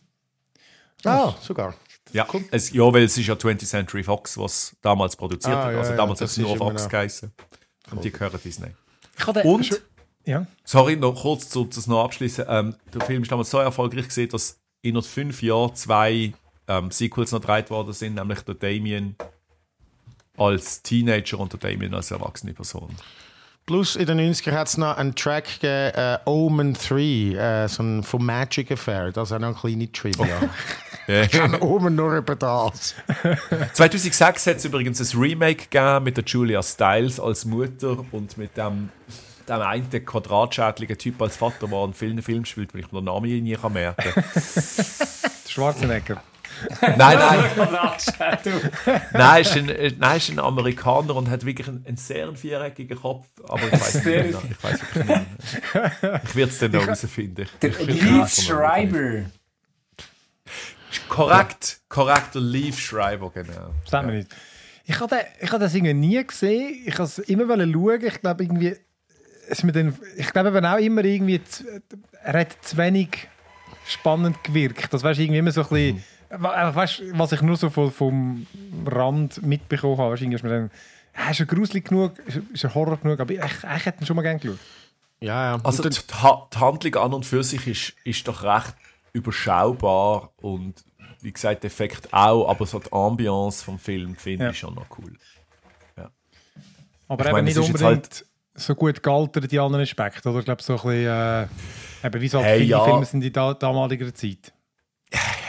Der, der Robert Vaughn ist halt einfach ein, ist halt einfach ein Patriarch, oder? Er behandelt, also er ist halt einfach klar der Chef der Familie. Eben die, seine Frau möchten das zweite Kind auch abtreiben, weil sie findet, hey, wir haben schon genug äh, Scheiße am Hacken mit dem Job und mit dem Damien. Und er findet einfach, nein, du treibst nicht ab. Und das Wort war gesprochen und dann ist das so. So My Body, My Choice ist in den Ja. 70er Jahren offenbar noch kein Thema gewesen. Und so.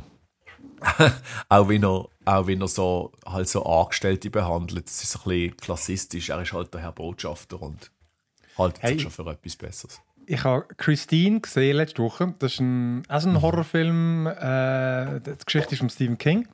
Das geht um das Killerauto. Das ist wirklich noch gut gewesen. John Carpenter, der checkt das. Aber im Fall der ist auch. Ich habe mit der Frau geschaut und am Anfang haben wir wirklich gedacht, ey, shit, können wir den schauen? Weil da ist, ist, ist so viel Sexismus drin und so. Und du hast Frauen sind einfach, haben einfach keine Rolle. Die sind einfach dort. Die sind einfach dort.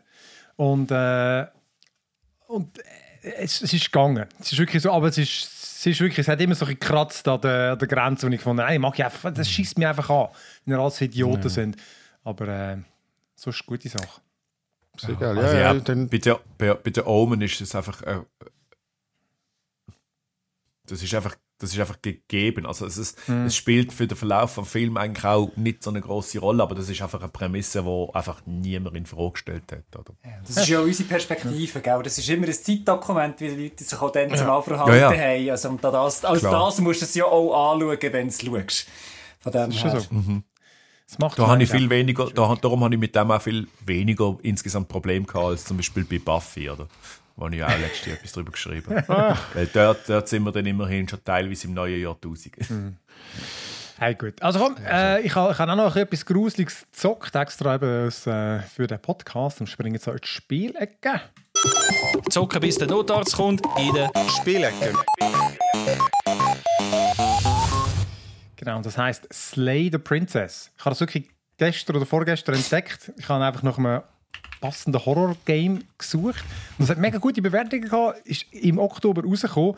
Ist so ein sehr simples, es ist auf eine Art ein Adventure-Game, handzeichnet und hat mich extrem an Stanley Parable erinnert, wer das kennt.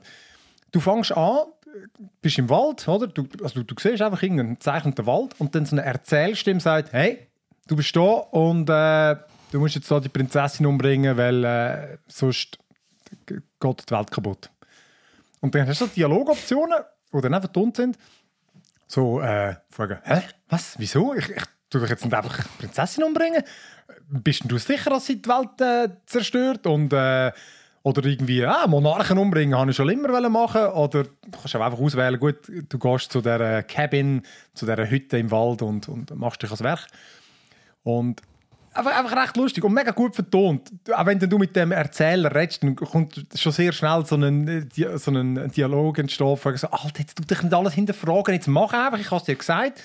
Und darum eben, äh, sehr an Stanley Parable erinnert, du eben auch immer ein Erzähler, aber der kommentiert auch, was du machst. Da, da bist du im Dialog mit dem Erzähler. Und dann kommst du in die Hütte und äh, dann geht es dann natürlich in den Keller ab. Und dann kannst du schon mal am Anfang die Entscheidung irgendwie, ah, da liegt noch das Messer, willst du das mitnehmen? Oder, oder willst du einfach wieder umkehren? Und es wird immer alles kommentiert. Und ich habe dann beim ersten Mal ja, gefunden, ja komm, das Messer, ja, jetzt mal mitnehmen, besser, better safe than sorry. Dann kommst du runter und dann ruft sie schon irgendwie so, ja, kommt da jemand runter und dann hast du einfach, du hast immer die Auswahl, oder, zwischen irgendwie verschiedenen Sachen. Ich bin dann runtergelaufen. Ich glaube, ich habe zuerst noch Hallo gesagt. Ich bin höflich, oder? Und dann bin ich mal runtergegangen und dann ist sie dort unten im Keller so eine, angekettet. Und ist schon so ein bisschen... Hat jetzt wie eine harmlose Prinzessin gewirkt. Hat schon ein bisschen böse geschaut. Und ich habe dann auch gefunden... Zuerst habe ich gefunden, komm, ich, ich probiere es einfach mal. Also ich, ich habe mich, ich habe schon noch kurz gesagt, äh, sie fragt, für was bist du da? Und ich gesagt, ja, ich, du weißt, für was ich da bin. Und dann... Im nächsten Moment habe ich gefunden, komm, jetzt bring sie einfach um. Fang gerade mal, ich schiesse mal rein. Und, und das endet dann einfach in so einer blutigen Schlägerei, wo sie dich einfach zu Tod schlägt und du sie aber abstichst. Und im nächsten Moment stehst du wieder im Wald. Kapitel 2. Und, und das ist dann einfach im Fall der Anfang von einer sau weirden Hure-Geschichte. Das wiederholt sich dann, aber nicht immer gleich. Du, beim zweiten Mal kommst du aber, die Prinzessin sieht schon recht anders aus. Und, und du hast immer wieder ein andere Entscheidungen. Und beim zweiten Mal hast du plötzlich noch eine andere Stimme im Kopf. Weißt du, irgendwie am Anfang hast du glaub, einfach vom Held. Und beim zweiten hast du den Zyniker noch, wo dann, dann redet einfach alle miteinander. Es ist so ein bisschen, es ist eben eh alles der gleiche Sprecher, habe ich das Gefühl. Es ist ein bisschen, zum Teil ein bisschen schwierig zu unterscheiden, aber äh, das steht der Name immer dort mit dem Untertitel sozusagen. Und Äh, aber ja. Du, und du, du, aber das ist alles, was du machst. Du, ah, gut, nein, das ist wahrscheinlich dann too, too much Spoiler. Aber du, das ist eigentlich so, es ist ein Visual Novel, oder? Ja, genau. nicht- Genau. Ja. Du, tust, du steuerst nichts. Du tust wirklich einfach nur, du wählst nur den Dialog aus und eben kannst äh, das Messer kannst glaube mal, nein, das klickst du auch nicht an. Ich glaube auch das ist ein Dialog. Und äh, ja, eben, ich, wir dürfen gar nicht zu viel verraten. Das ist eigentlich das Witzige herauszufinden. Du merkst relativ schnell, okay, da ist irgendwie etwas uh, Weirds am Werk. Und weißt so schöne, unheimliche Vibes. Auch zum Teil dann schon noch blutig. Also, äh, einen kleinen kann ich ja spoilern. Du, eben, du kannst sie dann mal versuchen zu befreien, aber sie ist ja angekettet. Sie finden sie, das ist kein Problem. Am, nam, nam, nam, nam. Fängt sie sich an von der Hand umzunagen. Und, und du kannst, dann, kannst ihr helfen mit dem Ding und schneidest ihr dann einfach die, die, Hand, die Hand ab. Oh, jeez. Und, äh, Okay. und es, wird, es, wird einfach, es wird immer weirder. Ich habe es ich has nicht. Äh, ich habe das Ende gehabt. Du kommst relativ schnell mal das Ende über, aber du kannst es natürlich weiterspielen für die eigentliche Geschichte. Ich habe dann die nachher noch kurz nachgeschaut, weil ich gefunden habe, äh, ich, ich muss es jetzt einfach wissen, es ist mir ein bisschen faul gewesen, um aber wirklich alles so durchzuspielen. Aber es ist, äh, es ist recht verreckt. Also ich finde, äh, Hey, ja.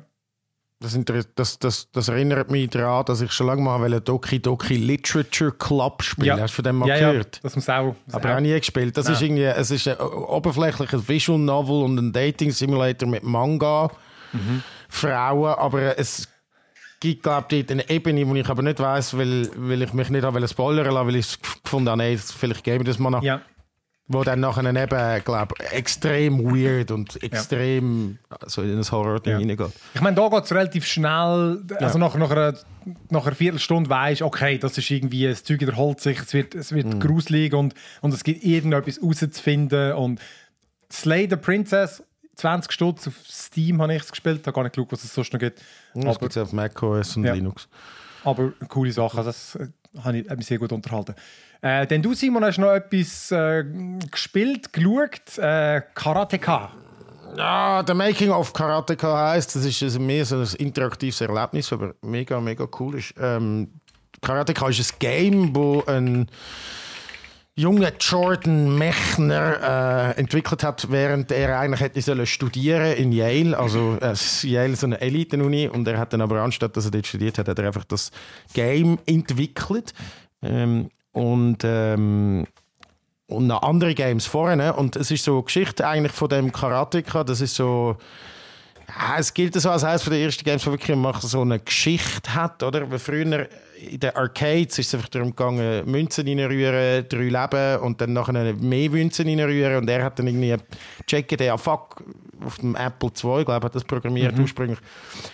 Hey fuck, das ist ja gar nicht, man muss ja da nicht Leben haben und so, äh, sondern man kann ja da Geschichten erzählen und das Spiel kann auch ein Ende haben, so, weißt Weil die Arcade-Games haben wirklich ein Ende gehabt, weil die Leute haben einfach wollen Cash machen, also die Entwickler wollen Cash machen, dass die Leute irgendwie die, die Nickels und Dimes reinrühren und so. Und es ist mega, mega herzig gemacht, weil der, der, der ähm, Jordan Mechner, der hat wirklich alles behalten. Das ist, ich weiß, das muss ein verdammter Horder sein. Das heißt, es besteht dann einerseits aus, aus Filmausschnitt, wo, wo äh, Weggefährten von ihm reden, wo er selber auch redet, er herzig mit seinem, mit seinem Vater, wo wahrscheinlich weit über 80 ist, wo der Soundtrack gemacht hat zu dem Game.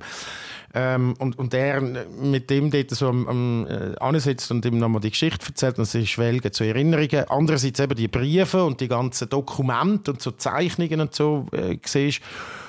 Und dann eben auch, ähm, das ist recht cool, kannst all die Prototypen von den ersten Games, die er gemacht hat, und auch die Prototypen von Karate kann so kannst du dann spielen. Und es hat dann on top so ein bisschen Neuentwicklungen von diesen Games, die dann ein bisschen zeitgemäßer sind und auch ein bisschen mehr Fun teilweise zum Spielen. Also wirklich, die Prototypen sind schon, uff, das ist nämlich schon ein bisschen ein Drag, so voll. Vor allem Ähm, die, die Dokus, die, die, die, die Art Doku ist eben die. Für Atari haben sie genau das Gleiche gemacht, für Atari 50 Jahre oder so. Ja. Es ist genau der gleiche Aufbau. Du hast ja am Anfang eben du, du, sozusagen die Epoche, die kannst du auswählen und dann du wie auf einem Zeitstrang kannst dich Genau. eigentlich durchnavigieren, kannst sagen, du möchtest jetzt das Bild anschauen und es hat immer solche Text-Snippets, dann wieder mal ein Video. Und ich finde vor allem, das ist wie, das ist die geilste, die perfekteste Art, um eigentlich so etwas archivieren. Also weißt, du, dass du Mhm. etwas kannst Vergangenes wieder erleben. Das ist so cool, so cool gemacht. Ja, nein, das ist wirklich, das, hat, das, hat, das macht wirklich Spaß. Das ist wirklich so ein bisschen wie, du trittst in ein Museum ein Ja. für, für irgendwie, ich meine, das kostet 20 Stutz und der Eintritt lohnt sich. Und das ist auch nicht etwas, was du jetzt irgendwie, da rush ist auch nicht durch oder so, sondern ich meine, ich kann dann, du kannst ja, du kannst wählen, was du willst, oder ich kann jetzt erst einmal überhaupt Karate, ich habe das erste aufgetan und probiert zu spielen, auch mit Betonung auf probiert, das ist schon, es, es ist revolutionär damals, oder? Weil sie haben so Sachen gemacht, er hat so Sachen gemacht, wie er hat irgendwie seinen Brüder aufgenommen, wenn er auf Video aufgenommen, wie er, wie er die Karate-Moves macht und so. Und dann das rotoskopiert. Das ist eine Technik aus einem Animationsfilm, wo man Bewegungen eigentlich dann nachzeichnet, dass sie möglichst fließend sind. Also das ist eigentlich so die erste Form von, willst, Motion Capture, die er gemacht hat.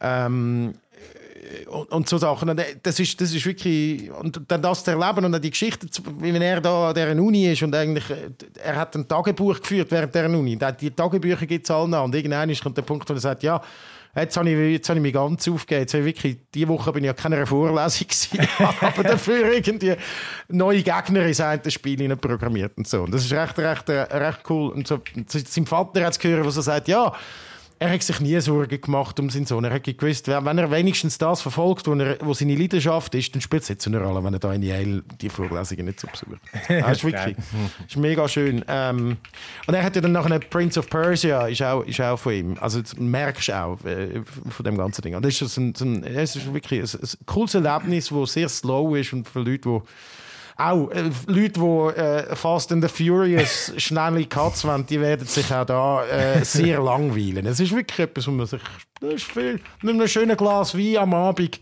ein Stündchen dort go eintauchen ist. Habt ihr es gespielt früher? Habt ihr, habt ihr das gespielt? Ich nicht. Prince, Prince of of Persia. Nein, nein, das Karateka. Nein. Ja, das ist schon, ich meine, das ist 1983 oder 84 oder so rausgekommen, glaube ich. Also es ist Ja, schon... da bin ich zu jung in dem Fall. Ja, Ich habe eben das Gefühl, ich habe, weil, äh, weißt du, du weißt nicht, was du genau gespielt hast. Ja, so. äh, und ich weiß nicht, ob ich das auf dem Atari gespielt habe, aber sicher nicht wegen der Story. Ich habe eben schon das Gefühl, weil auf dem Atari gibt es, das war dann ein Ja, Port, ein Port ja. gewesen. Äh, weil, weil der Kampfding, das, ich meine, für das habe ich es gespielt, logischerweise. Ich meine, vermutlich war es Englisch, gewesen, wir haben ja dann eh nicht verstanden. Ja, heisst, ich meine, die Story ist äh, trivial. Oder? Es Ja. gibt einen bösen Dude in einem, in einem Castle und der hat eine Prinzessin gefangen, klassisch Damsel in Distress eigentlich. Ähm, Und dann musst du das holen. Aber für die Zeit damals, noch mit, weißt du, Mhm. am Anfang kommt so ein Text ab und so, und dann erzählen das so die einen irgendwie so, als ich das gesehen habe, ich dachte, hey shit, das ist wie ein Star Wars, so Ja, ja. krass, das hast du noch nie gesehen. Und jetzt ist es einfach so ein normales Element, um eine Narration für zu treiben. So, Aber es ist damals mindblowing. Das ist geil. So. Ich habe es mir Ja, eben auch noch gekauft cool. gestern. Ah, bist du auch noch schnell reingeschaut? Ja, ja, natürlich. Ja, ja, ja. Ich habe es Ja, eh ja, schon natürlich. noch lange auf der Liste gehabt und eben, ich finde so Zeugs, so Zeitzeugnis, so Sachen sind mir geil. Ja, das ist wirklich leise, weil der halt wirklich alles archiviert hat. Also irgendwelche Beta-Versionen, wo er irgendwie auf, äh, auf diesen riesen Floppy-Disks irgendwie, das hat er alles noch. So. Schon Das, ist schon, das ist schon abgefahren. Ja, sehr cool. Also der Making of Karateka ist für alle, die auch nur ein bisschen Interesse daran haben, wie Games äh, entstanden sind früher oder wie das man ja, so visionäre Games entwickelt hat, ist das wirklich etwas, eine sehr grosse Empfehlung von mir. Kann ich nur bestätigen. Also, dann äh, wären wir am Schluss vom Podcast. Wie gesagt, am 31. streamen wir noch ein paar Stunden Horror-Games, der Simon und ich. Äh, am 4. haben wir gerade gesagt, legen wir los. Und auf unserem Twitch-Kanal, es ist genau auf, Digitech, findet ihr das dann auch. Aber könnt ihr dort gerne mal reinschauen. Und ihr könnt auch noch Vorschläge machen, was wir zocken sollen. Hm. Ja, also kommt dann Flo Postal und- 2. Postal 2. ah, Ja, gut. Das ist weniger Horror, sondern da könnte man dann irgendwie mal. Weißt du auch nicht? Post, das ist ja mehr einfach so. sonst, Ja, sonst schon gute ja. Trash. Ist auch gruselig. Äh, ja, je nachdem, wenn du auf dem Crack, auf dem Crack-Trip bist, steht, dann ist es auch ein bisschen gruselig. Ja. Also gut, äh, genau, also danke euch fürs Mitmachen, Flo und Kevin und Simon und euch natürlich fürs Gern. Zuhören. Bis in der Woche. Tschüss miteinander. Ciao, Ciao. Bye.